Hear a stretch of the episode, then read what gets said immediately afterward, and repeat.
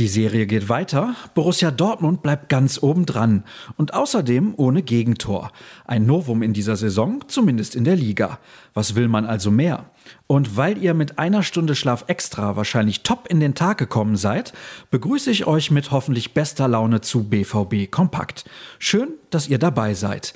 Ich bin Sascha Staat und euer Begleiter für die kommenden Minuten. Los geht's mit der Zusammenfassung des Spiels gegen den ersten FC Köln, das die nächsten drei Punkte brachte. Es war eine offene Partie mit viel Tempo, aber die Rose Elf ließ unter anderem durch Marco Reus gute Chancen liegen, um in Führung zu gehen. Als Jude Bellingham dann in der 40. Minute Torgan Hazard mit einer Maßflanke bediente, war der erste schwarz-gelbe Treffer des Nachmittags gefallen. An der Gegenwehr des FC änderte das aber nichts, ganz im Gegenteil. Denn die Domstädter übernahmen nach dem Seitenwechsel immer mehr das Kommando, bis Marco Rose taktisch und personell umstellte. Einer der Joker erwies sich als der entscheidende Stich. Mit seinem ersten Bundesligator besorgte Steffen Tigges nach einer Ecke von Julian Brandt in der 64. Minute den Endstand von 2 zu 0. Klar, der Premierenschütze war entsprechend begeistert.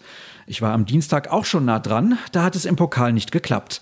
Ein Treffer nach einer Ecke, da muss ich als großer Stürmer auch mal da sein. Die nächsten ein, zwei Tage werde ich noch lachen.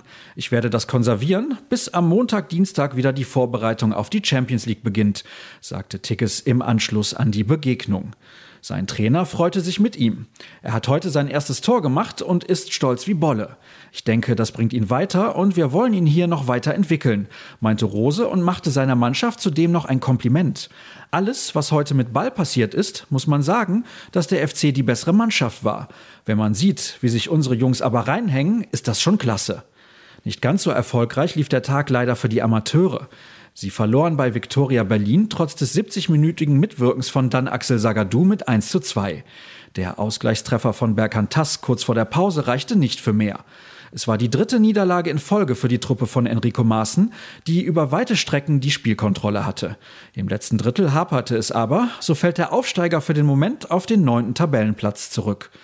Derweil eilt die A-Jugend weiter von Sieg zu Sieg. Beim ersten FC Köln, einem der größten Rivalen, gelang ein knapper 1 zu 0 Erfolg. Den Siegtreffer markierte gut eine Viertelstunde vor Schluss Bradley Fink. Für die U17 war die Partie gegen Alemannia Aachen hingegen ein richtiger Spaziergang. Am Ende jubelte das Team über ein deutliches 8 zu 0. Was erwartet euch an diesem Sonntag? Neben unserer üblichen Nachberichterstattung möchte ich noch auf einen ganz besonderen Doppelspieltag hinweisen. Erst Frauenhandball, dann Frauenfußball. Um 14 Uhr ist Anwurf in der Helmut-Körnig-Halle, um 16 Uhr dann Anstoß direkt nebenan in der Roten Erde. Was dort passiert ist, lest ihr genauso auf ruhrnachrichten.de wie alles zur Partie von gestern. Nutzt gerne als Alternative Twitter und Instagram. Der Handle dort lautet rnbvb, meine auf beiden Plattformen Sascha Start. Euch einen entspannten Sonntag. Wir hören uns.